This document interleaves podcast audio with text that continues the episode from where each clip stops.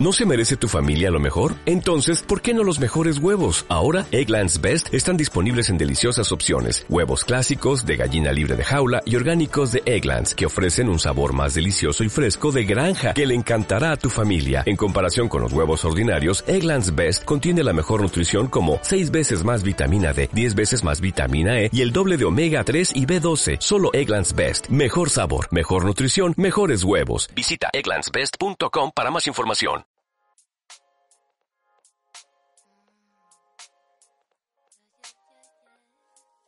Frente a las avanzadas represivas y desde la autogestión nace un espacio crítico y reflexivo, donde abordaremos temáticas territoriales desde conocimientos contrahegemónicos y despatriarcales. Bienvenidas a otro capítulo más de Proyecto Feminista, un espacio sororo donde tú puedes ser parte. El mandato de la delgadez. Una lectura decolonial de la gordofobia en el Chile neoliberal. El ciclo de movilización feminista del año 2018 abrió un intenso cuestionamiento a los sentidos comunes del Chile neoliberal. Formas de saber, relaciones y prácticas históricamente normalizadas entraron en debate, entre estas los cánones corporales. En este contexto nos planteamos analizar los discursos y prácticas de mujeres objetos de gordofobia, posicionándonos teóricamente desde el feminismo decolonial. El trabajo se desarrolló con una metodología cualitativa que articuló observación etnográfica y grupos de discusión realizados entre julio del 2018 y febrero del 2019. Los resultados indican que, letra A, en Chile impera un mandato de la delgadez que se legitima en el discurso médico y estereotipos eurocéntricos. Letra B. Las mujeres gordas son objetos de gordofobia, pero también la ejercen, lo que da cuenta de un complejo proceso de colonialismo interno. Letra C. El cuerpo gordo es narrado como un cuerpo fallido, inválido, que mediante la terapia médica logra rehabilitarse. Letra D. La terapia médica se experimenta como una tortura que obliga a domesticar y reformatear violentamente el cuerpo que ha sido patologizado. Letra E. Dependiendo de los contextos, las prácticas y discursos de estas mujeres transitan entre la adaptación y la resistencia a las corporalidades hegemónicas. Letra F. Disentir el canon se vive como una experiencia decolonizadora. Y letra G. La sociedad de consumo amenaza con apropiarse de las disidencias, abriendo nuevos mercados que higienizan la gordura, recolonizando los cuerpos. En conjunto, el trabajo visibiliza las formas de colonización de cuerpos y subjetividades, pero también la emergencia de cuerpos desobedientes con potencial decolonizador de cuerpos y también relaciones.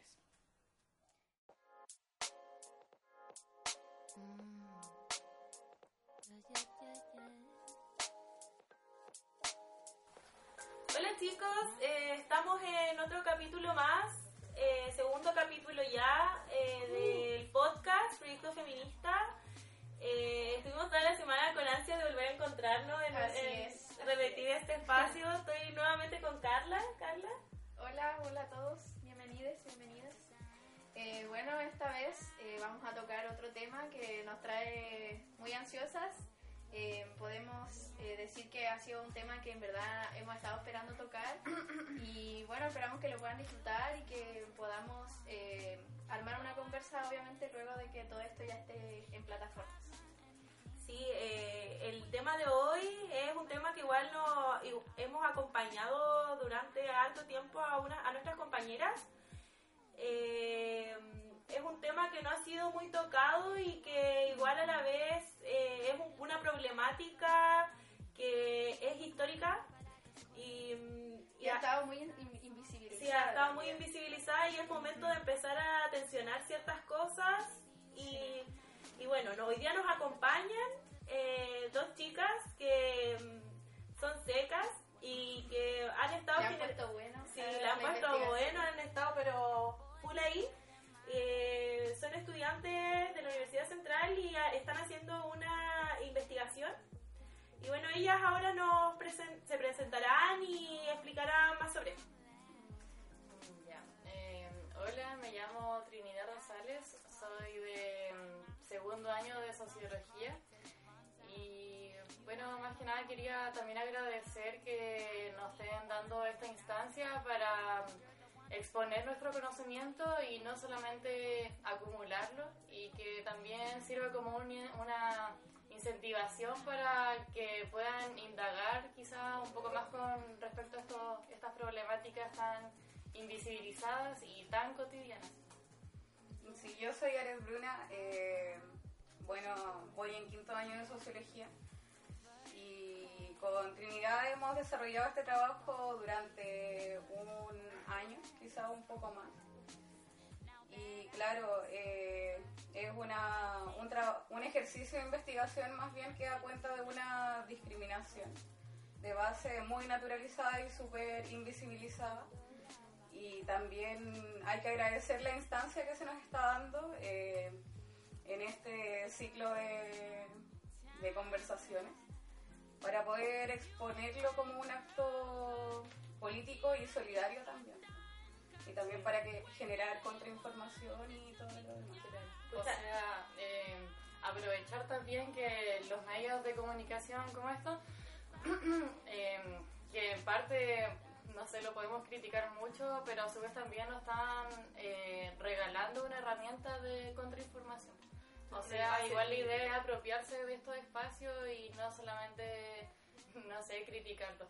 Y bueno, y contarle igual a las personas que nos están escuchando que las chicas ya en diciembre van al Congreso Alas Perú en Lima a presentar eh, eh, la ponencia sobre, eh, sobre este tema que vamos a conversar hoy día sobre la sobre la gordofobia. Sí, y el mandato de los cuerpos, la delgadez, disculpen. Pero, pucha, igual las personas que están escuchando esto son privilegiadas realmente porque estos temas realmente no están súper invisibilizados y las chicas en diciembre recién van a ir a conversar sobre esto allá y eh, estarían teniendo ustedes como uno de los primeros acercamientos respecto a la temática y más que nada porque igual esta investigación nace acá en la cuarta región, los grupos focales y todo está situado en este territorio eh, entonces eso igual nos hace reflexionar que son problemáticas que están en nuestra cotidianidad, ¿cachai? Que no, no son representativas respecto a las conductas que tenemos nosotros colectivamente y hacen una crítica súper fuerte. Realmente la felicito, cabras. Eh, yo sé que hoy día van a dejar mucho de qué hablar eh, a las personas que lo vayan a escuchar, muchas reflexiones. Igual esperamos sus comentarios después del podcast. Pero Yo quería mencionar también que, bueno, lo que pudimos leer de la editorial antes de, comenzar a hablar esto, eh, estuvo investigado, tensionado y redactado por la chiquilla, entonces eso igual hacer mención. Sí, por la editorial eh, autoría de ellas. Sí, y bueno, por este motivo son ellas quienes eh, van a guiar esta conversa también. Y bueno, contarles que la conversa en este capítulo va a estar compuesta de temáticas sobre el feminismo decolonial, sobre lo que es la gordofobia, la, disidencia y el colonialismo interno. Esas van a ser las temáticas por las cuales va a estar compuesta eh, la conversación. Eh, bueno, en primer lugar queríamos eh, mencionar que nosotros nos posicionamos desde una perspectiva feminista decolonial, en donde se puede aludir a una resistencia hacia la colonialidad del género y también como esta lógica universalista occidental en donde se están eh, llevando a cabo como em, a ver como esta, estos estereotipos de lo humano y lo deshumanizado como para poder desde ahí situar la conversación. O sea, el campo teórico desde el que nosotras abordamos el tema corresponde al campo teórico de colonial. Hacemos una lectura de colonial de la gordofobia en el contexto del Chile neoliberal. ¿Y qué quiere decir esto? Que nosotros asumimos la gordofobia como un proceso de colonización de las subjetividades y también de las corporalidades en el contexto latinoamericano y cabe eh, hacer mención también que eh, el feminismo decolonial es un feminismo del sur, es un feminismo otro, eh, y que hace crítica a la modernidad. O sea, se enfrenta al colonialismo y todo lo que trae consigo. Todo esto que hemos naturalizado, la disciplina también que atraviesa los cuerpos. Y, todas las demás situaciones de opresión, podríamos decir, y discriminación también. pues. Sí, la- las corrientes igual de co- descolonizadoras o decoloniales eh, son eh, relativamente nuevas, como de hace los últimos como 20 años y nacen desde Latinoamérica, desde la... eh, Sí, pues desde desde el, ¿cómo se llama? Desde visibilizar la opresión y las lógicas que se han dado desde la colonización, desde la racialización de los cuerpos, desde lo, como el, la- el posicionamiento de la raza como eh, de la raza, de la clase, del género, como cosas que nos van eh, dividiendo, nos van eh, ubicando en ciertos espacios, eh, nos van negando otros y que nos van posicionando como personas dentro de, un, de una sociedad neoliberal globalizada donde nosotras como mujeres tenemos diferentes privilegios con, con una mujer negra bueno, esa es la, la lectura más decolonial, o sea, entender que no habrían como leyes naturales de los seres humanos que eh, posicionan a uno sobre otro, sino que es toda una construcción dada por el colonialismo y la imposición de una cultura sobre la otra. Y la apropiación también de ciertas características. Claro. Igual eh, hay que entender que si bien es algo que ahora se está visibilizando más, no es que sea como algo nuevo, sino que este proceso se- es como un círculo de feminismos también, pues no es una, una, una cuestión lineal que solamente eh, se sitúe desde un feminismo hegemónico y que posterior a esto, como, eh, como reivindicaciones, salgan otros Podríamos feminismos. decir que es como Claro. un entramado, igual. Es que, claro, por ejemplo, al momento de hablar de feminismo, y es algo que cabe puta, como aclarar, eh, tenemos que tener muy claro que al hablar de feminismo tenemos que hablar de un feminismo en específico y ponerle un apellido. Porque no es singular, sino que hay muchos feminismos y entre ellos también se tensionan. Sí. Y muchas veces se contradicen. Igual a la vez eh, recalcar que eh, las lecturas, las teorías decoloniales, descoloniales, sí, actualmente se pueden ubicar dentro de las academias, pero nacen fuera de esta. O sea, eh, se le hace, se, se le abre un espacio a la dentro de la academia, pero no surge desde esta, sino que muchas veces critica eh, cuáles son los posicionamientos hegemónicos que se están dando en, en el momento donde se están produciendo conocimientos, porque al final cuestiona igual la invisibilización de muchas luchas y opresiones que se han generado en conocimientos que han sido legitimados como ciertos, como los únicos que son válidos, invisibilizando también otras formas de generar conocimientos que son igualmente válidas.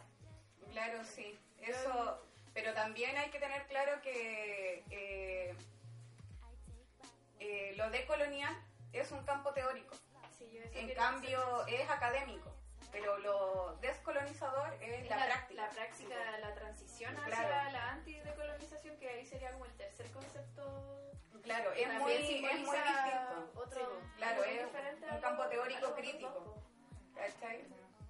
Y bueno, a mí igual me hace un poco de ruido que incluso lo de colonial ya sea parte de la academia y que ahora está como, no sé, dentro de esa lógica de incluir también lo de colonial dentro de lo que es la academia en su posición hegemónica y de limitación de cátedra. Entonces, no sé, personalmente me hace un poco de ruido que ahora se esté visibilizando tanto lo de colonial desde la academia.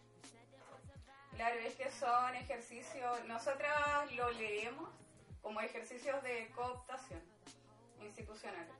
Es como que las instituciones hacen parte de estas lógicas de, de ellos, pero con el fin de como privatizarlas, por decirlo así. Claro.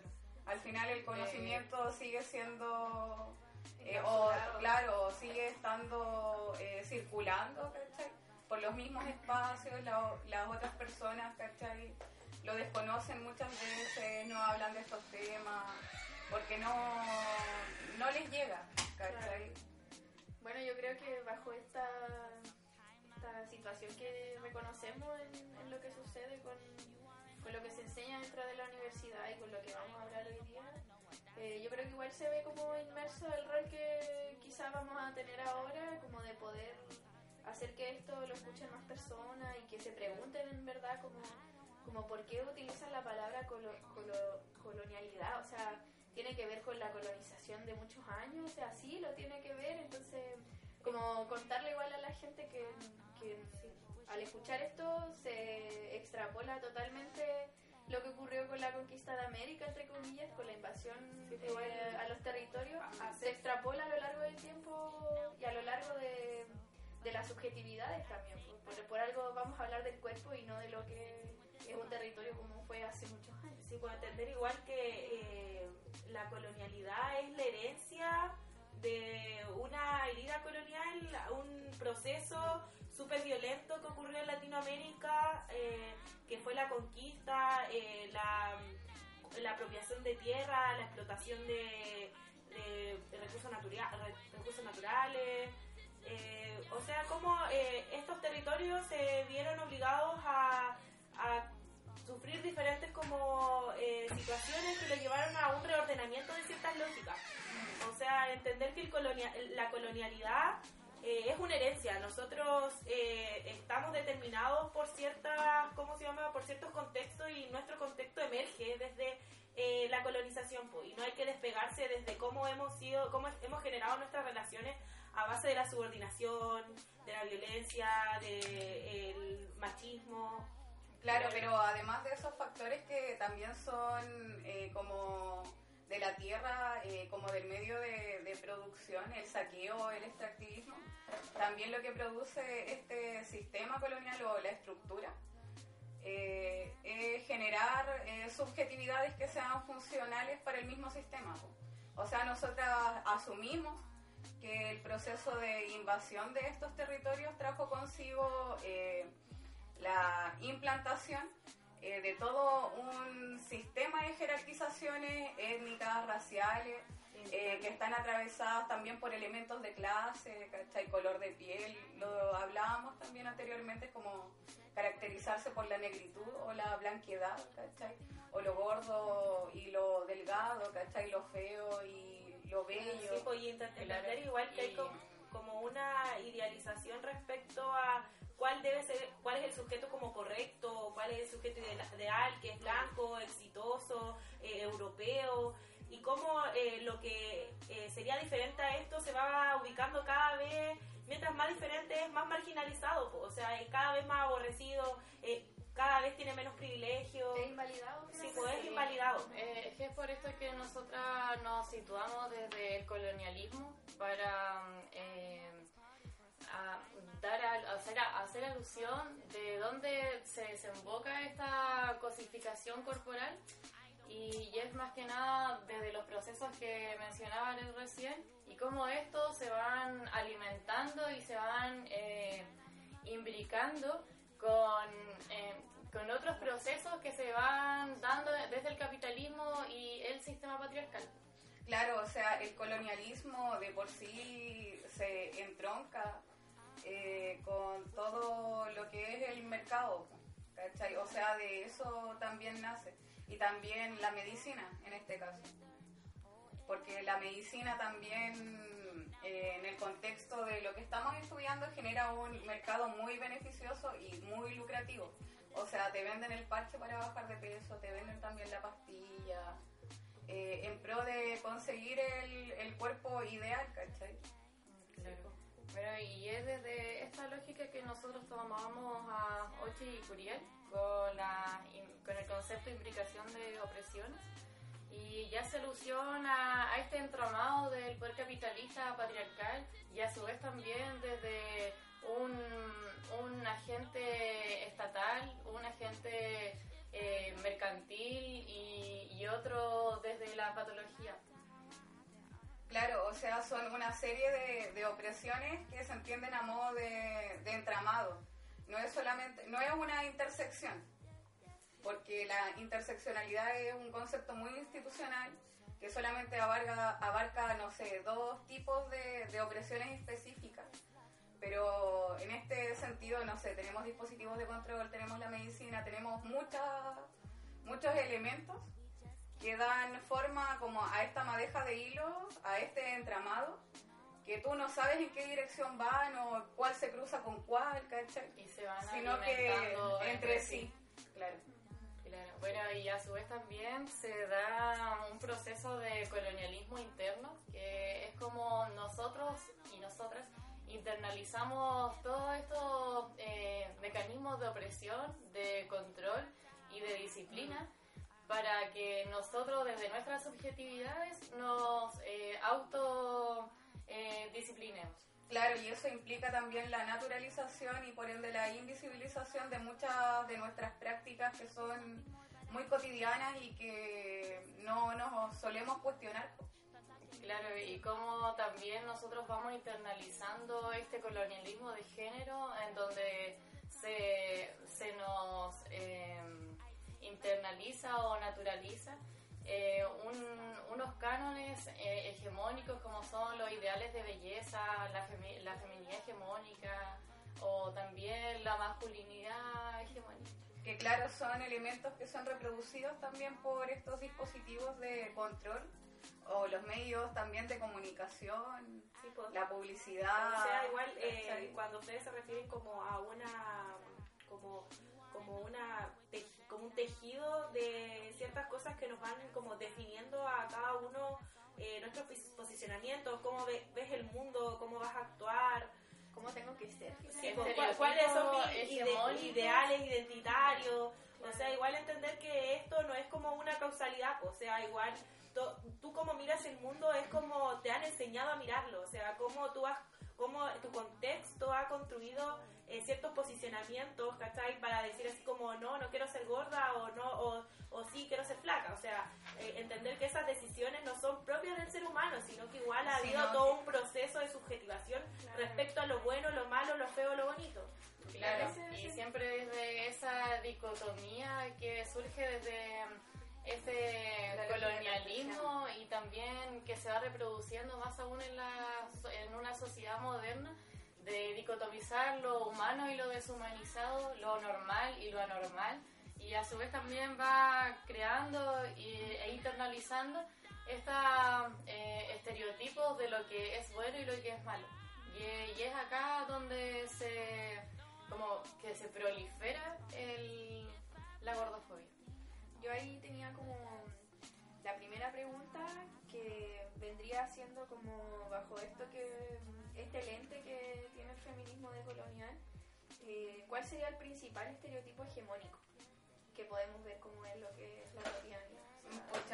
nosotras hemos abordado principalmente lo que es el estereotipo o el canon hegemónico femenino, que se caracteriza con la blanquedad, ¿cachai? Y principalmente con la delgadez. Y, debe, claro, y debe ser un cuerpo mm, necesariamente pequeño. Sumiso. Y claro, para ocupar mejor espacio, que permita una mejor movilidad, ¿cachai? Y que sea funcional. Y que sea objeto de consumo también. O sea, es importante recalcar que las corporalidades obedecen a, ciertos estereotipos que son deseados o no deseados. O sea, el cuerpo de la mujer flaca es, es mucho más consumible, o sea, bajo estas lógicas patriarcales.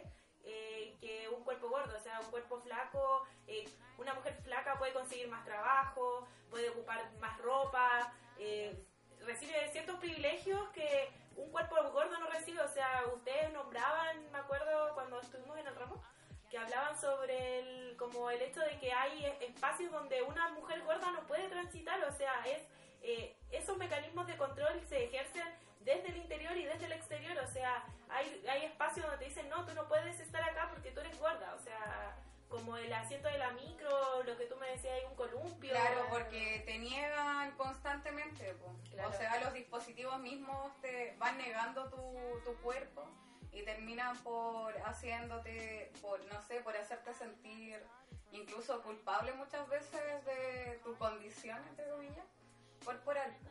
Que es como la materialización de las opresiones. Por ejemplo, eh, dentro de las cosas que hemos hablado y sobre todo del grupo de discusión que se realizó para poder levantar información, eh, se dan muchos mucho ejemplos de que los mismos mecanismos físicos, dispositivos como por ejemplo eh, el asiento de la micro Los o torniquetes del supermercado. Claro, o ir a comprarte ropa y que si bien sí existe ropa XXL, está en un espacio eh, distinto a la ropa que, no sé, generalmente eh, es la, lo que llama la atención. O te puedes comprar ropa, pero después en el probador ni siquiera puedes entrar, no tiene un espacio para poder probarte como realmente es eh, la ropa que vas a consumir. Claro, por ejemplo, estas tiendas que tienen, no sé, la Polar, un ejemplo, la sección de Extra Linda. Es como en un lado tienen toda la ropa para la gente normal y en el otro así como la- las mujeres plus. Claro, o sea, como que tienen que estar recalcando que tú eres distinta, tú eres anormal. Eso vendría siendo como la mercantilización de, la, Claro. de lo diferente. Y también Es que eso es sería ropa muy higiénica. Sería como apropiarse también de, de decir, ya nosotros incluimos, pero a su vez esta inclusión está generando una exclusión, es como una discriminación positiva. Como apropiarse de, no sé, eso que es distinto o disidente, por decirlo así, o cómo se plantea. Decir, nosotros somos inclusivos, por lo tanto ven y consumen nuestra ropa. Sí, pero desde el posicionamiento de decir como ven, es como decir ven, pero tú eres distinto. O Claro, sea, claro. recalcar que hay una diferencia en tu corporalidad que, que como O de esa imagen como moral también, po, claro, o de que más que nada así como somos... minimizar o como decir ah pobrecito es gordito o, o como eh, hacer una reducción identitaria en cuanto a una persona por ejemplo puede ser con discapacidad o puede ser gorda ¿cachai? Así como que toda toda su persona toda su identidad se reduce a una característica que es ser gordo o no sé que al ciego se le diga ciego ¿cachai? y no asumiendo que por ejemplo esa persona puede cantar maravilloso puede no ser, ser súper empático, que son características que son igualmente válidas que, que su característica de poder ser ciego o de poder ser gordo. No, y en cuanto a lo que dijiste antes, igual, no sé, es un proceso muy complejo porque si tú te das cuenta, esta materialización a la que hacía alusión Trinidad recién, igual se ve para las personas con discapacidades o con diversidad funcional, como se les dice actualmente. Eh, que no sé, pues, los medios de transporte, ¿cachai? No están hechos para ese tipo de personas, porque no son funcionales para el sistema, ¿cachai? Y tampoco están hechos para personas gordas, porque tampoco son personas funcionales, son personas como inválidas, incapacitadas, ¿cachai? Que no pueden moverse con libertad. Claro, o sea, incluso el mismo medio físico te está diciendo, oye, tienes que rehabilitarte y ser normal. Porque esto es la normalidad. Claro, tienes que pasar por acá, tienes que Claro. caer por acá. Sí, pues, o sea, como constantemente estamos viviendo en espacios que eh, nos dicen qué es lo que es aceptable y qué no es lo aceptable y cómo nosotros lo internalizamos y creemos que son como lógicas, como naturales, donde eh, el cuerpo gordo es un cuerpo malo y es un cuerpo no deseable, que, que te lleva a imaginarios donde el cuerpo gordo es un cuerpo que no tiene control, que no es funcional, que no es válido, Claro, es que es sucio. Es que además se le asocia a un estereotipo emocional, psicológico, subjetivo, en donde un cuerpo gordo significa responsabilidad, o, o sea, irresponsabilidad, perdón. Un cuerpo gordo significa eh, no preocuparte o ser flojo. Sedentario. Claro. Y eso también bajo esa lógica de, de estereotipo de sujeto neoliberal productivo para eh, un, en pos de un sistema económico y político. Pues, o sea, entender que igual eh, la corporalidad es más que la carne, es más de es más que tener unos centímetros más o menos, es una valoración y un posicionamiento político al final de todo. O sea, eh, como el, el cuerpo igual representa muchas cosas, po, o sea, representa opresiones, re- re- representa dif- diferentes tipos de violencia. Sí, yo quería decir que también a raíz de lo que decía la Manuela recién, o sea, esto de que la discriminación o esta como naturalización del, del proceso tampoco se vive netamente como en lo que son los dispositivos de control, sino que yo creo que una conducta, una práctica como de lo más naturalizada que hay es el hecho del lenguaje. O sea, es la más común como el suavizar, como el concepto de gordo, el diminutivo, como que le, que le ponemos como al gordito, gordita, o que ella es rellenita o rellenito, como que eso eh, disfraza, lo, lo suaviza, lo, Es que- lo hace ver Es que es como una discriminación negativo. positiva, donde se ternuriza la discriminación, Se infantiliza. se infantiliza el cuerpo. Sí, O pero... la cuerpa. O la cuerpa, claro. Sí, no, y, la, y igual, eh, y, o sea, como importante así como recalcar cuál ha sido como la funcionalidad igual de eh, lo- la farmacéutica, lo- los, ¿cómo se llama? Los hospitales, toda esta como eh, maquinaria que se ha generado como para eh, controlar al cuerpo gordo, porque al final el cuerpo gordo no, no es eliminado, sino que es controlado. El cuerpo gordo es un, cuerpo sujeto a estigmas, es un cuerpo que tiene que estar constantemente así como siendo regulado por un médico, que te cambia la dieta, que te ayudan a hacer diferentes ejercicios, que te hacen comprar ciertas cosas que son ultra caras, o, o ni siquiera a veces como hasta gotitas y cosas de batch y ese tipo de como medicina alternativa que al final igual eh, genera como una dependencia a- de la corporalidad a ciertos como remedios o soluciones parche que te da como eh, la sociedad como para que tú te sientas como un poco mejor pero en realidad eh, no se soluciona el problema que realmente se debe solucionar, que es como ha habido un mandato de la de la delgadez donde los cuerpos que son diferentes a, a lo que es como un cuerpo ideal eh, se ven totalmente marginados, excluidos, ¿cachai? Igual eso es como dar como una solución que en realidad no, no soluciona la problemática, que eh, no, es, no, es, no es solo como que el espacio, sino que cómo se ha internalizado, o sea, llegar hasta más allá, o sea, cómo hemos producido sujetos que naturalizan, que aceptan, que no se cuestionan, que los cuerpos gordos también son válidos, ¿cachai? Que están constantemente así como diciéndole a la amiga, oye, pero igual hay probado esta dieta y la weá, así como pasándose como tan cotidianamente eh, el tipo, el- la, la típica dieta de la manzana y la weá Es que... que la medicina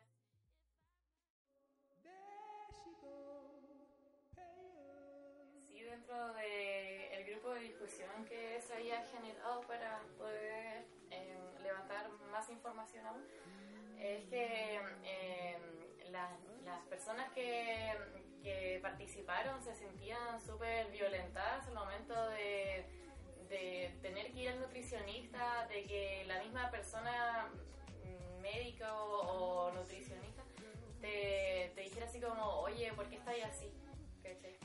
O el hecho de sentirte tan ansiosa por subirte a la pesa. De, la, de las pastillas, por ejemplo, son súper invasivas. Muchas veces eh, las niñas nos explicaban que, no sé, de repente le quitaban el, sue- el eslambre, ¿verdad? Durante toda la semana. Entonces también está invadiendo y suprimiendo una necesidad natural que es alimentarte. algo que es tan tuyo y también eso va acompañado como de una lógica muy moral, que como lo del gula, ¿cachai? Que tú eres gorda porque, o gordo porque comes mucho y comer mucho está mal porque es ser gula y ser gula es pecado, ¿cachai? Sin embargo, las personas que son gordas no siempre lo son porque coman mucho. Eh, no se trata de, de que es por un desorden alimenticio y que esta sea la causa siempre. Porque un desorden alimenticio también lo puede tener una persona delgada. Igual eso... Y eso también... Claro, y las enfermedades no son exclusivas de una corporalidad que sea como grande, ¿cachai? Igual o también enfermedades que eh, generen que ah, exista, no sé, una corporalidad. Igual entender que igual el, discurso médico ha igual legitimado ciertas identidades, o sea, entender que la que eh, la identidad del sujeto gordo eh, surge post un diagnóstico, o sea, eh, el sujeto gordo, el yo identificarme como obesidad 1, obesidad 2, esa identidad se genera después de un diagnóstico, o sea, antes de, ir a este nutricionista que te diga tu diagnóstico que tienes obesidad con no sé qué cosa y un montón de términos que son eh, como legitimados como algo real y que la persona se siente como después de eso identificado con esa patología. O sea, se siente como que eso es parte de él. eh, como después de eso, como se siente totalmente como identificado, parte de eso, eh, no como que va igual hay como cierta reducción identitaria, como cierto, las personas como no no se lo cuestionan, o sea, sienten como que no, eh, porque es el médico y porque quiere cuidar tu salud, eh, tú eres la que está mal, pues tú eres la, la, desobediente, tú eres la que no es capaz de controlarse, entonces como igual eh, el eh, la internalización es tan, pero tan grande que nosotros mismos somos los que vamos domesticando nuestro cuerpo, los que nos vamos oprimiendo, ¿cachai? Es que te obligan a rehabilitarte prácticamente porque, como te decía, el cuerpo gordo se lee como un cuerpo enfermo, con un cuerpo incapacitado que tiene que sí o sí rehabilitarse para poder ser funcional o para poder ser bien deseado. ¿Cachai? Deseado sexualmente, pero sobre todo el cuerpo femenino y fue lo que levantamos también del grupo de discusión que realizamos, es que siempre todos estos pensamientos o estas conductas, ¿cachai? Eh, supuestamente para llevar una vida más saludable, bajando de peso, son para ser deseable ante la mirada masculina. Todo está permeado por, la, por, por esta mirada masculina Yo y por el deseo que- masculino también. Yo me acuerdo que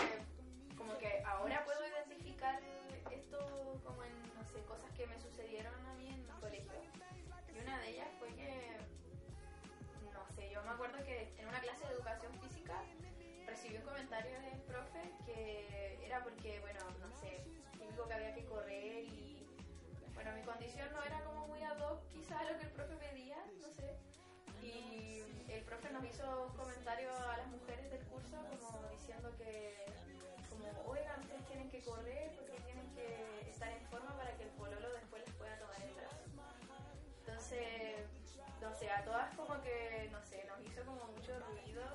Fue algo como súper violento que finalmente en verdad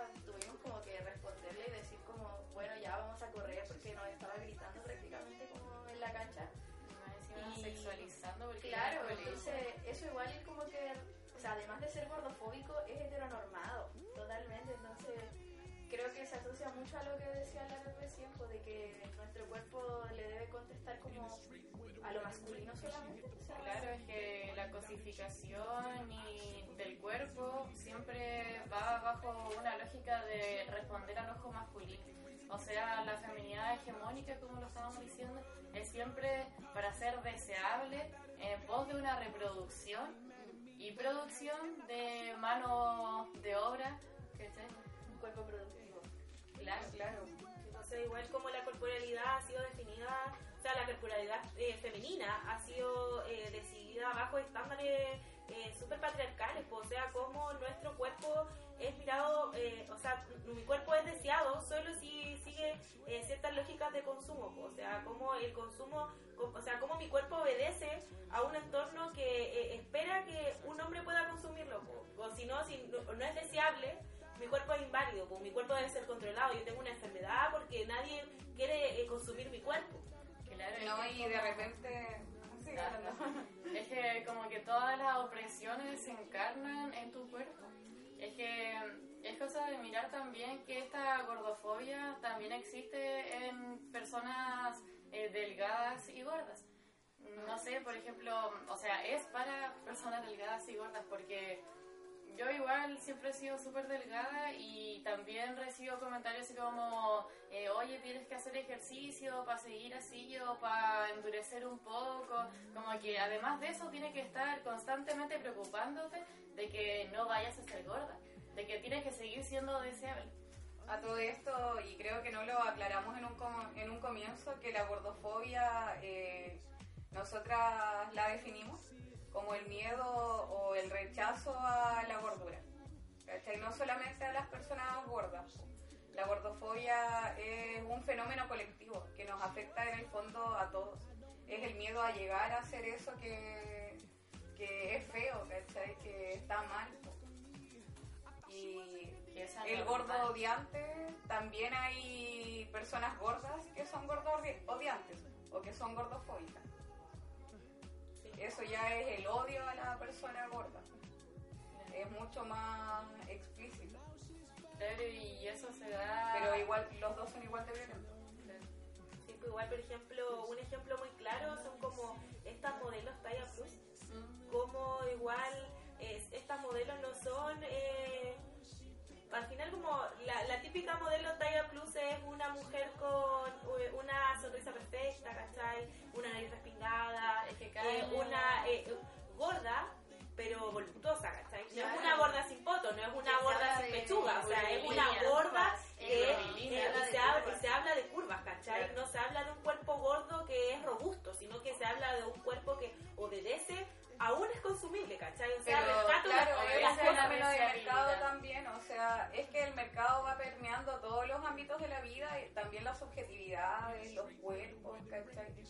En el sentido de que, eh, claro, se vuelven a, a definir o se redef, eh, se empiezan a hacer otras definiciones de lo que es deseado. ¿Cachai? Por ejemplo, es como agrandar un poco más el cuerpo hegemónico, ponerle un poco más de curva.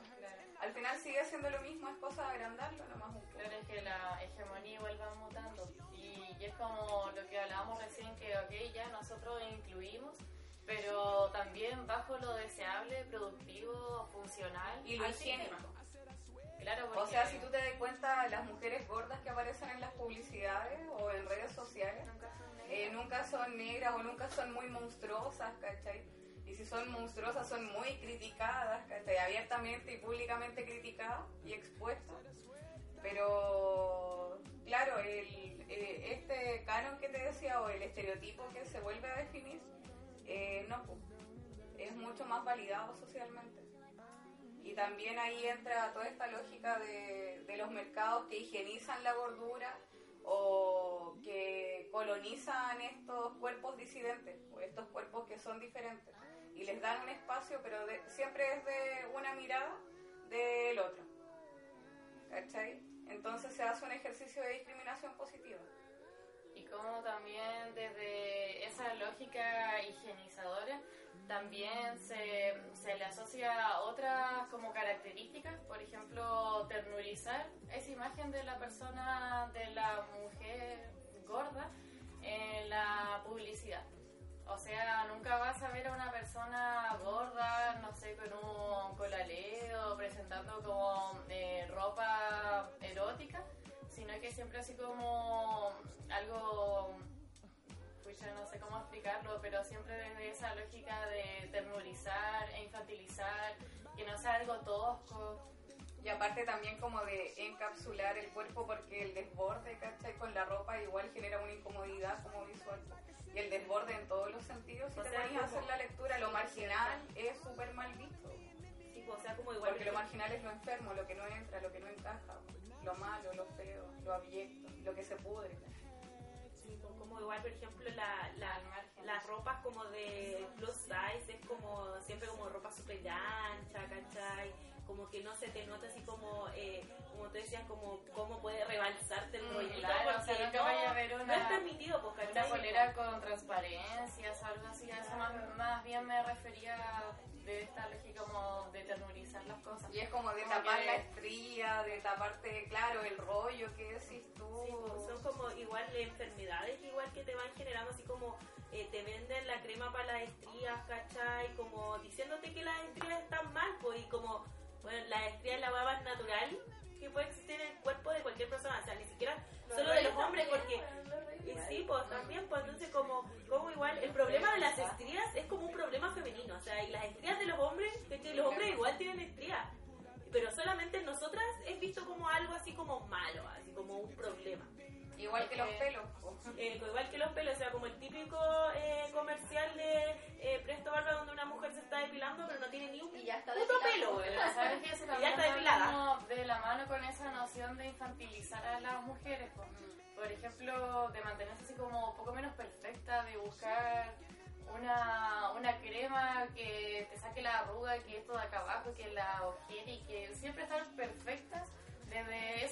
de, de infantilizarnos.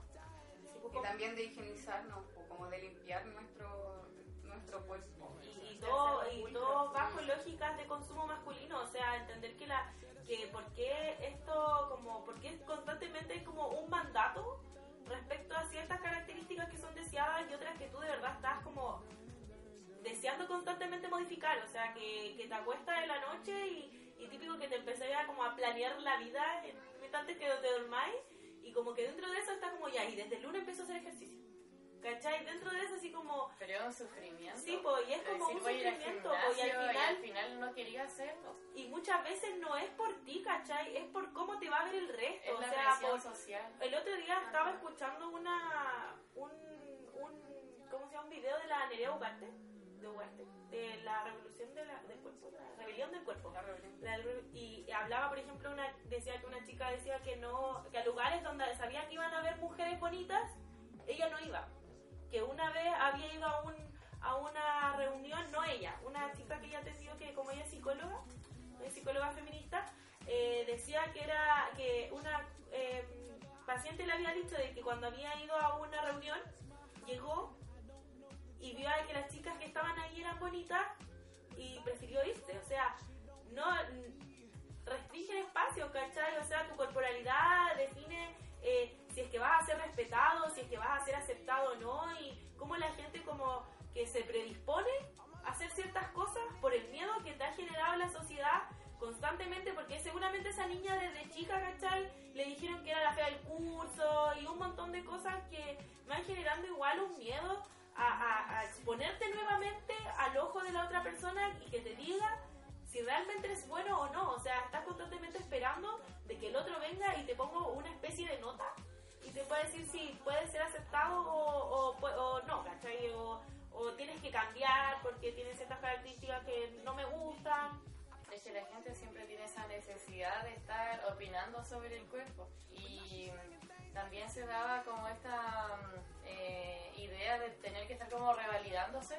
Que no sé, decir, hoy me quedan un poco más grandes los pantalones y que te digan así como, uy, estáis más flaca, estáis regia. Y desde ahí como validarte así como, ah, ya estoy mejor.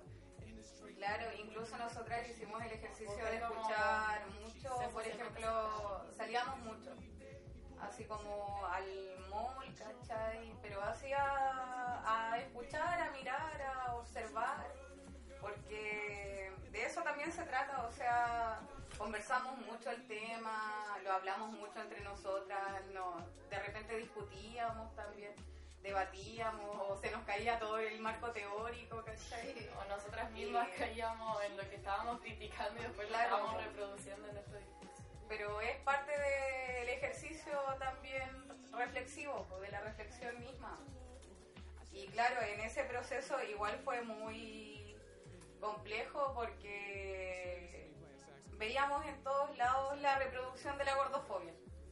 ¿Cachai? Así como que íbamos al mall, nos metíamos, no sé, a Falabella, al Ripley, las locas que se metían a los a los, a los probadores y decía, hoy como que estoy gorda, hoy como que subí dos tallas. Oye, ¿sabéis qué? Tal cosa, ¿cachai? Y siempre eran ese tipo de comentarios o cuando nos sentábamos en el patio de comida, un día nos estábamos comiendo un helado así muy cerdo y una loca decía, oye, con esto voy a subir como, como 3 kilos y la otra también hacían comentarios muy gordofóbicos y nos mirábamos así para la cagada, ¿cachai? Sí, pues caché que mi, mi viejo eh, vende eh, delantales como de educadora y como que siempre me decía que lo, como la, la típica dinámica era que cuando la mujer eh, le iba a pedir la talla, siempre le pedía una talla menos. güey. Como que siempre renegaba de, de, de cuál era su realidad corporal, o sea, como que eh, como Por que si acaso como que le genera.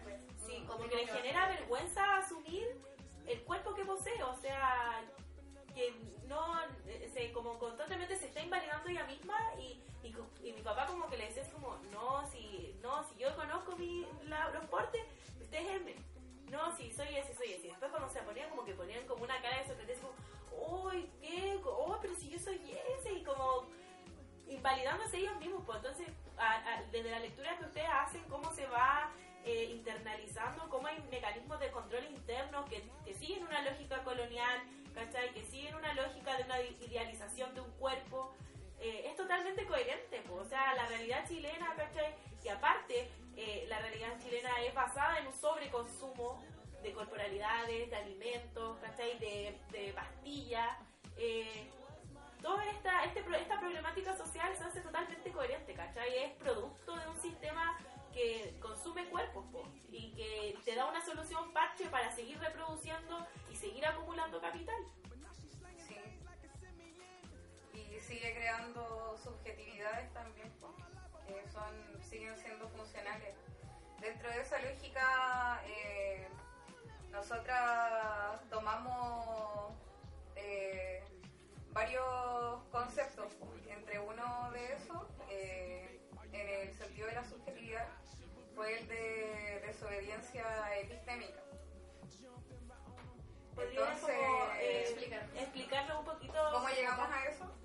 Bueno, nosotras asumimos que el cuerpo, bueno, a partir de la lectura también y la crítica a una serie de, de textos que revisamos durante todo este tiempo, eh, nos dimos cuenta, eh, ya, primero, primeramente, ah, nos pusimos a leer mucho sobre sociología de los cuerpos y las emociones.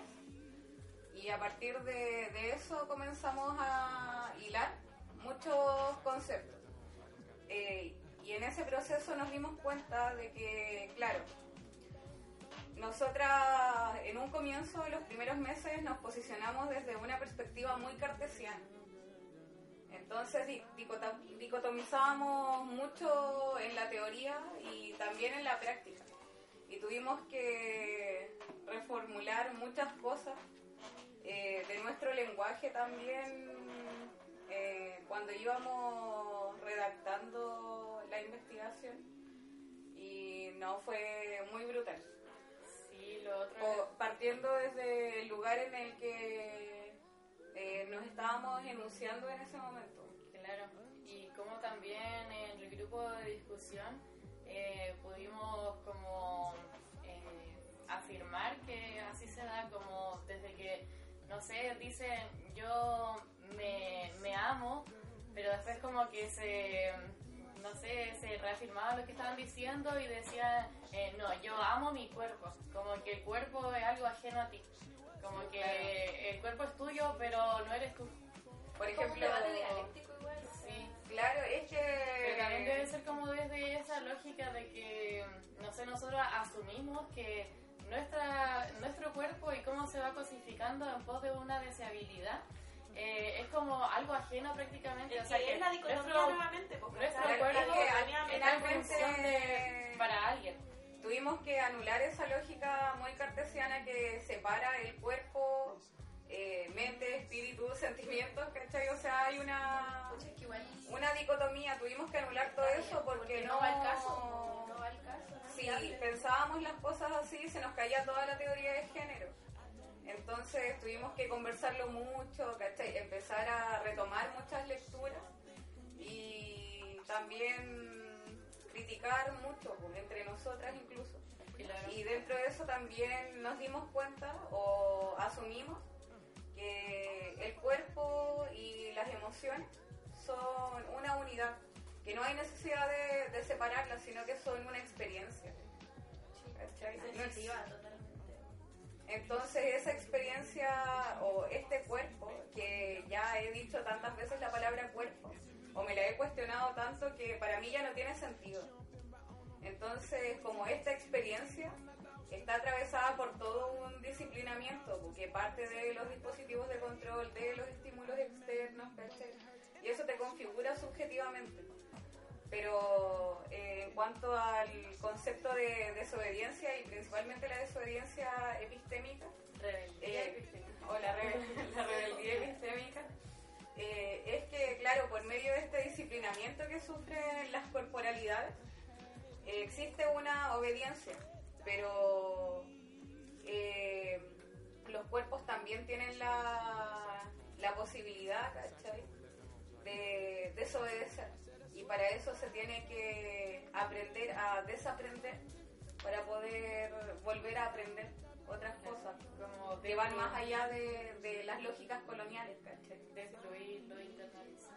Ya, eh, chicas, ahora eh, pensaba en poner alguna canción, algo así como para dar un pequeño break.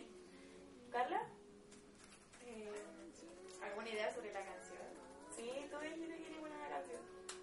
A mí me gusta escuchar la, la Bistec. Tienen una canción como, Oh, no sí. sé, como, no sé si de estas temáticas, pero a mí me gustan. Como que igual se sitúan desde acá. Y igual es... Señoras bien. Señoras bien, porque sí, esa misma. Ya.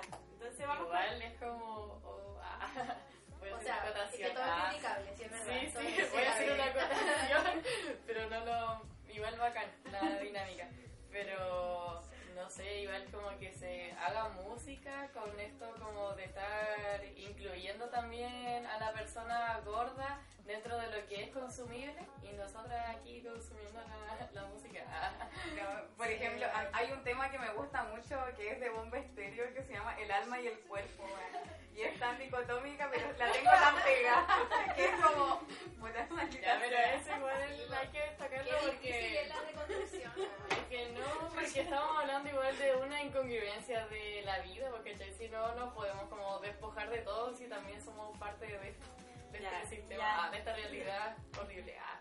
Ya, pero entonces ahora vamos con eh, la canción que les guste.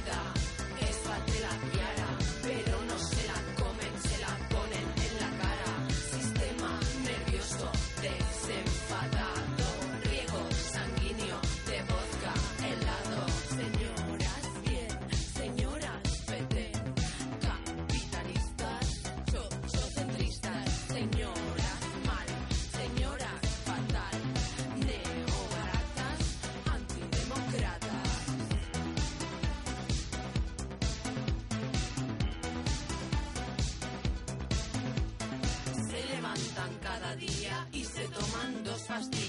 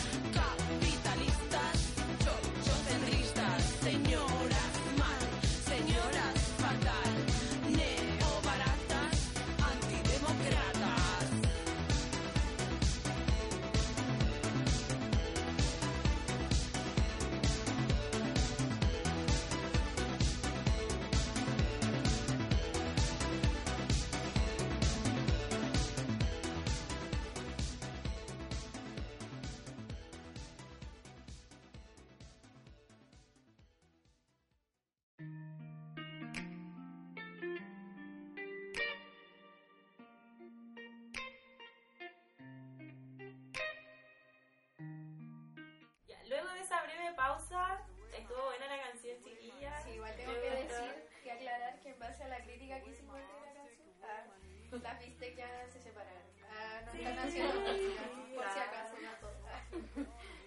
Eh, yo tenía una duda igual, o sea, en, en relación a, a ya entendiendo eh, luego de esta conversación que la gordofobia se vive y se manifiesta quizá de muchas formas, eh, mi pregunta está asociada a cuáles son las formas de, de reivindicar la gordofobia o bien los, los cuerpos gordos en este contexto. Entendiendo que igual, eh, bajo una lógica súper eh, los cuerpos igual están asociados a un biopoder. Entonces, ¿qué nos pueden como decir de eso? Claro, mira, desde la biopolítica de Foucault, nosotros tomamos este concepto que decía Aret, eh, la corpopolítica como una Chica, chica, desobediencia. eh, ¿podría explicar lo que es la biopolítica? Ya que hay gente que igual no maneja la teoría Foucaultiana. Ah, ya. Eh, bueno, Foucault hace referencia al concepto de bio- bueno, el concepto de biopolítica alude principalmente al proceso por medio del cual empiezan a normarse, ¿cachai? Estos cuerpos en base a las relaciones que también tú tienes con tu entorno, relaciones sociales, ¿cachai? Relaciones con las instituciones, con tu familia como primera institución y también con los medios de comunicación y el resto de dispositivos de control que existen. Eh, todo eso va moldeando tu conducta y cómo tú eres en la vida, pues es un proceso de subjetivación. Y en este sentido, eh, nosotras, eh, bueno, adoptamos el concepto de corpo política, eh, ya que asumimos esta corpo política como un giro hacia la geopolítica eh, y también considera como eje central lo que es el cuerpo y la experiencia de, de los sujetos. El eh, bueno, el concepto de cuerpo política, articulado también con la desobediencia epistémica, eh, hace alusión a este proceso de desprendimiento de lo que ya conocemos o de lo que ya se nos enseñó. Es como aprender a desaprender para poder aprender de nuevo, claro. Claro, eso sería Y- como la reivindicación entonces a esto que llamábamos colonialismo interno, colonialismo de Entonces como en el fondo empezar a despojarse de ciertas actitudes que han sido normalizadas, naturalizadas y que ejercimos constantemente y que cotidianamente tenemos que enfrentarnos también a, un sistema que es gordofóbico, ¿cachai? Que es racista, que es machista. eh, igual, entendiendo también que igual no el, el desprender, el despojarse de ciertas actitudes consiste también en concientizarse respecto a esta actitud, o sea, tú no puedes eh, como no sé, como, Es como eh, enfrentarte, a tu, en- enfrentarte a tu enemigo sin conocerlo, pues, ¿cachai? Tú no podías llegar y decir voy a dejar de ser eh, gordofóbico mañana si yo no sé en realidad en qué consiste la gordofobia, cuáles son los mecanismos de control que eh, uno ha eh, internalizado y que ejerce en su cotidianidad. Claro, sobre todo porque los dispositivos de control y las instituciones con, bueno, algo tan básico,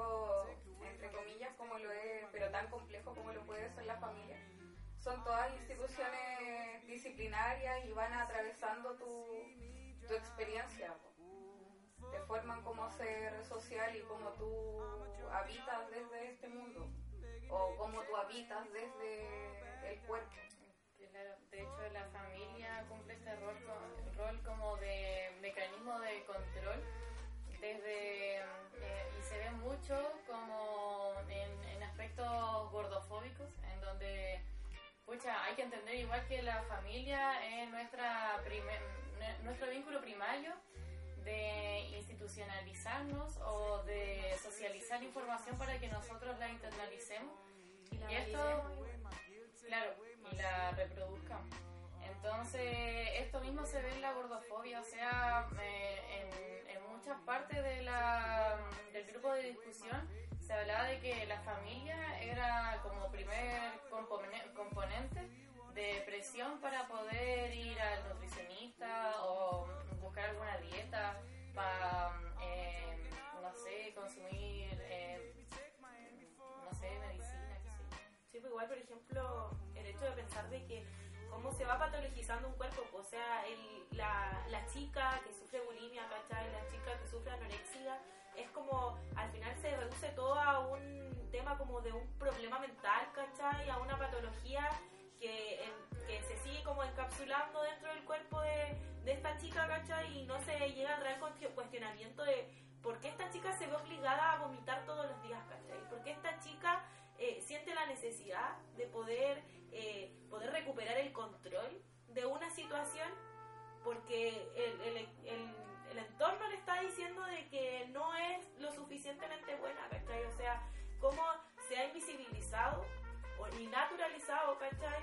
Eh, e- ese comentario de, de la mamá cuando tú estás ahí abriendo el refri, ¿cachai? Y te está diciendo que es porque estoy comiendo de nuevo. Aparte la gordofobia también genera toda una distorsión de lo que es la imagen del cuerpo de uno, lo que es el reflejo, cómo te ves tú y también llega a permear el cómo te, te ven o te perciben los demás. O sea, imaginemos lo que significa eh, ser eh, una mujer trans, ¿cachai? Que ya es un, es un, o sea, como ya es una corporalidad bastante normal, eh, bajo una, una mirada hegemónica, eh, imagina, imagínate ser gorda y ser trans, ¿cachai? O sea, De hecho, la gordofobia, como la otra vez leíamos con la Trini un estudio de México. Que era sobre la gordofobia en los círculos de transformistas, específicamente. Y como que destruía esos espacios.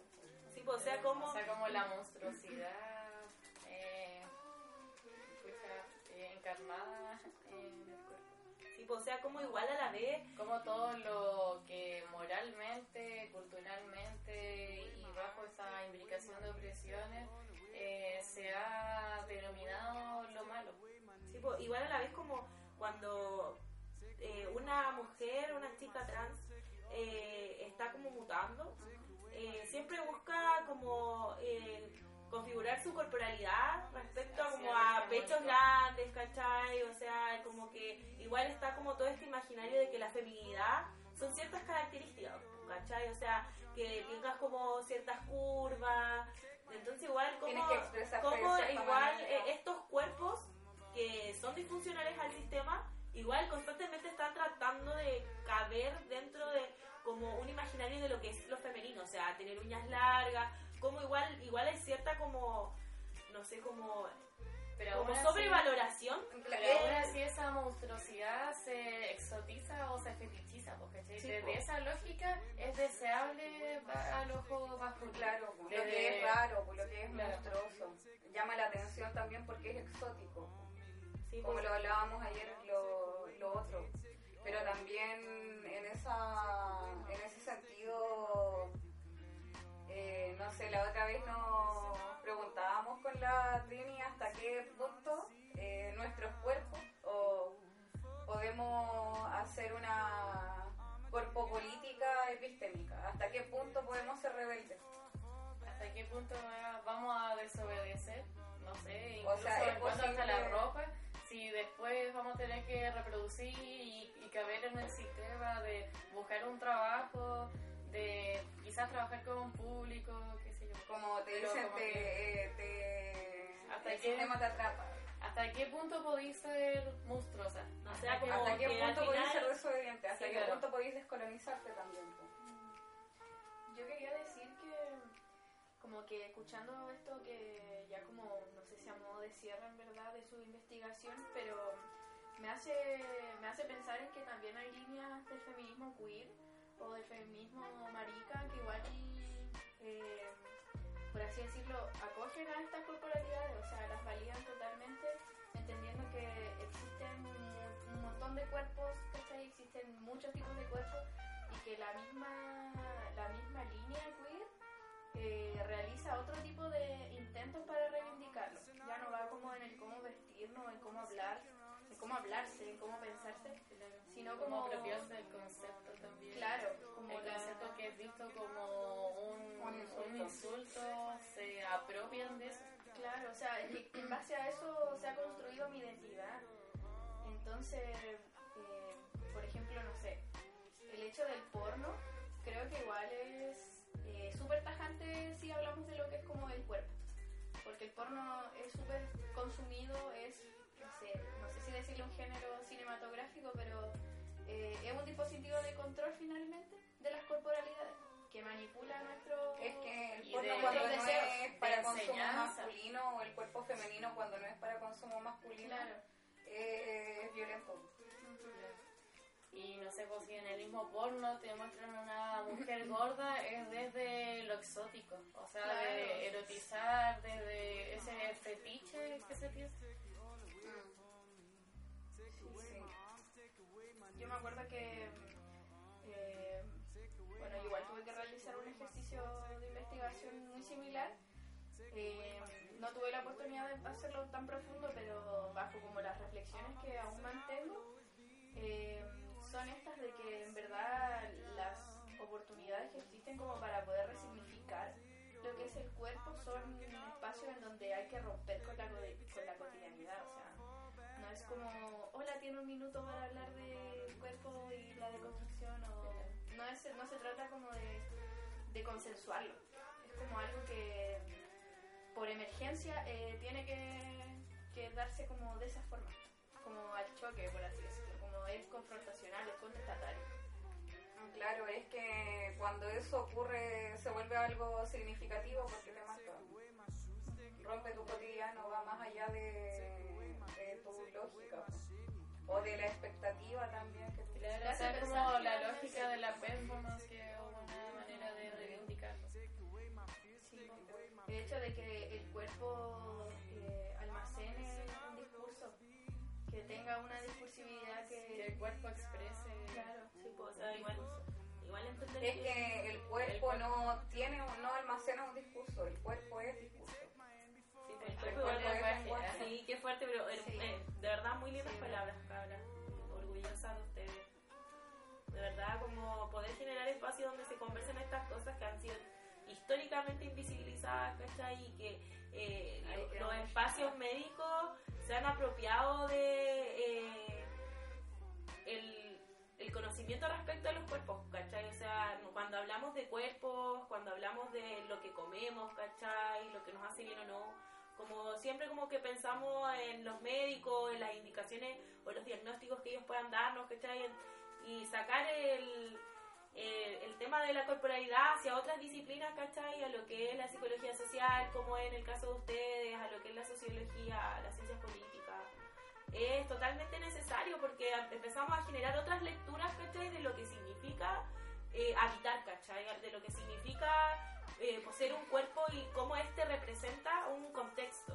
Es que más, yo creo personalmente que más que eso, es como el cuestionar también mucho nuestras prácticas cotidianas. Porque todo parte y emerge desde ahí. Desde la experiencia. Sí, pues, nosotras partimos estudiando, puta. Yo fui la primera gorda que estudiamos. ¿Cachai?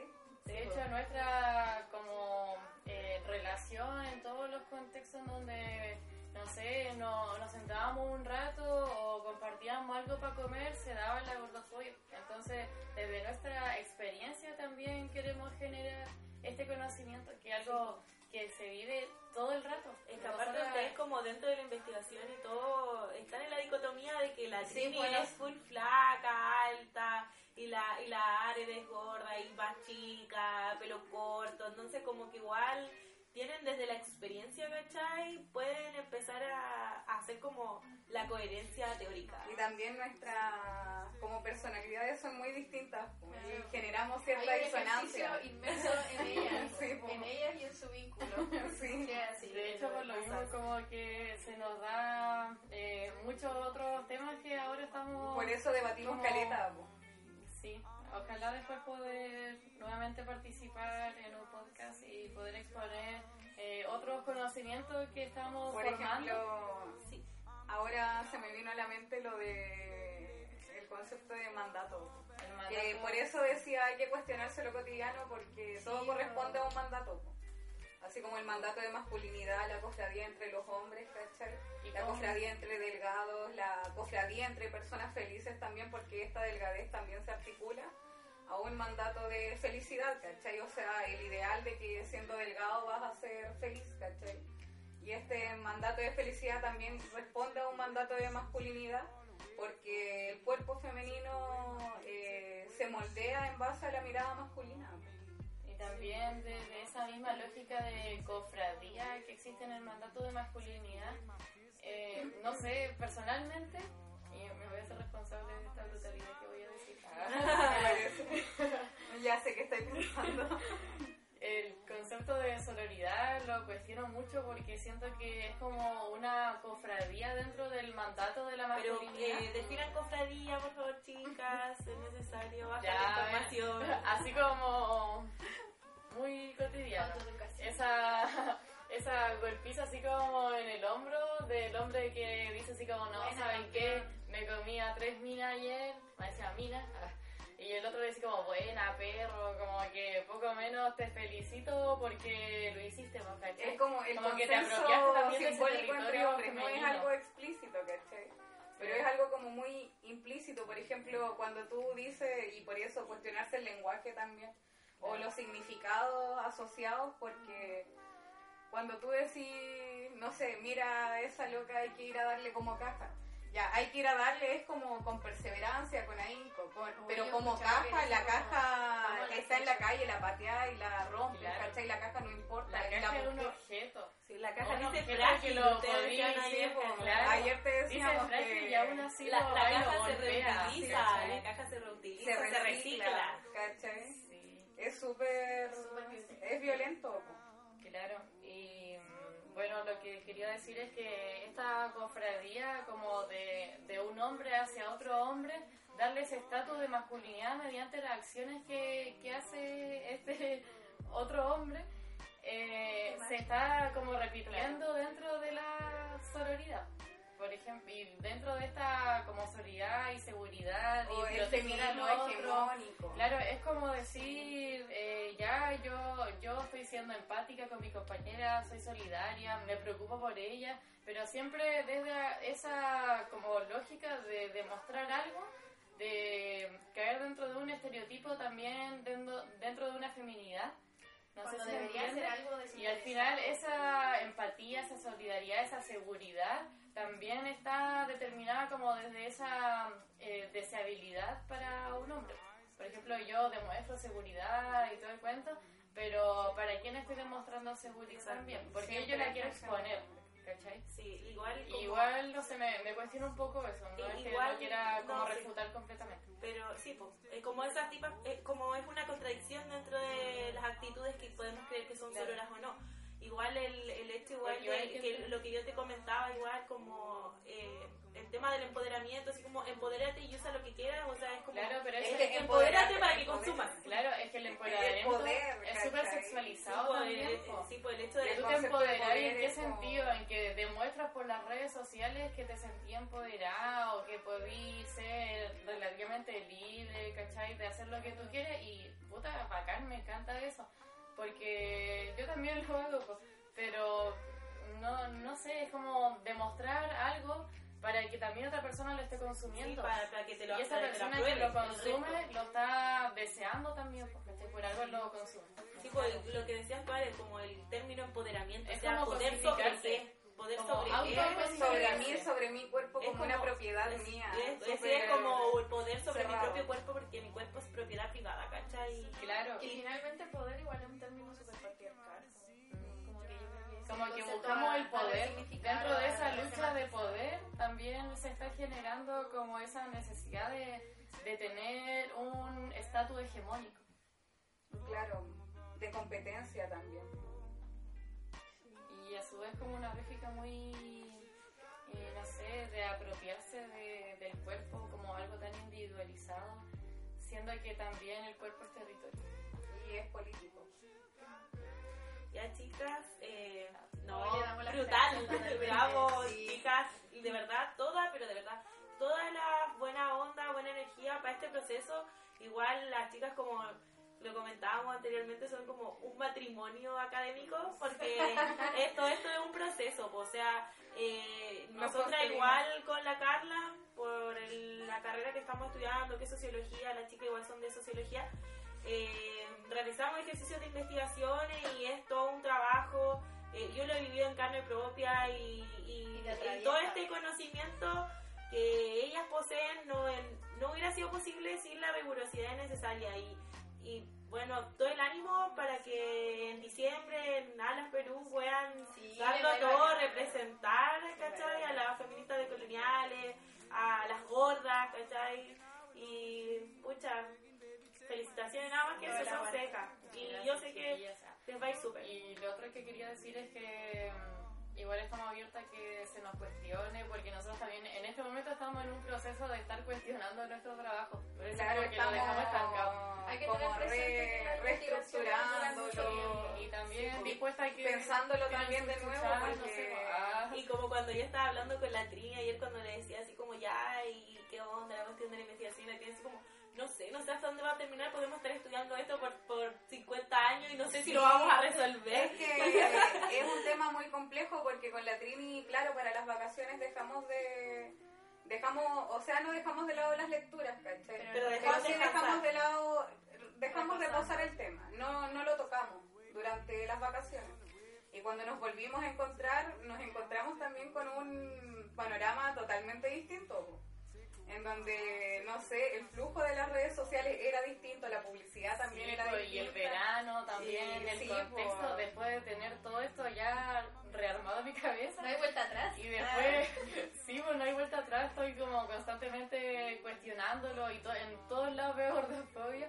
Y, y en el contexto de verano también, pues como que se nos dio mucho la instancia para recoger más... Muchos datos. Claro. Sí, qué bueno. O para ponerlo en cuestión, así por ejemplo, no- yo me iba, nosotros no nos veíamos, si bien no lo hablábamos, sí trabajábamos como por nuestros lados, ¿cachai? Entonces, al momento de encontrarnos era como contar como todas las experiencias que habíamos tenido. Sí, o sea, igual a- contarle a los chicos que, chiques, eh, que los procesos de investigación igual son súper brígidos, o sea, o sea, la investigación social eh, te lleva a cuestionarte constantemente tus prácticas, eh, como que no haces el trabajo, vives el trabajo, como Eres el trabajo. te, sí, te atraviesa totalmente. Te cuenta, no es un trabajo porque es como. Nosotros queremos hacerlo. ah, Si bien igual está tomando tiempo, pero. Y aparte que se está haciendo así como desde la experiencia, entonces es como apasionante. eh, Ah, sí. Independiente de todo lo que nos pase, por ejemplo, igual discutimos, tenemos a lo mejor nuestro, nuestro claro, nuestros roces, distintas opiniones, como- distintas posiciones. pero también las hemos sabido sobrellevar. Qué bueno. Qué bueno, chiquilla. Yo muchas las felicito harto. Les admiro a cuánta dedicación, cuánta entrega esto. Y también mucho cariñito. Y obvio, mucho cariñito mío. Y bueno, preguntarles si quieren escoger la última canción que vamos a poner. Y si ponemos un tema brutal, así como que. Neo perreo. No, no, el tema que, no sé, de, visibilice toda la brutalidad que acabamos de criticar. Ah, ¿cachai?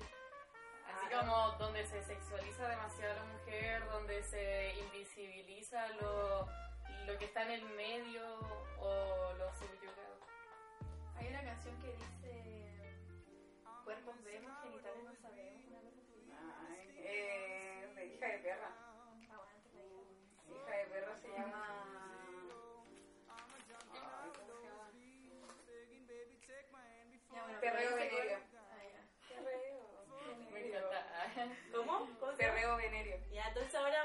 Escuchar eh, Perreo Venerio De- Hija de Perra.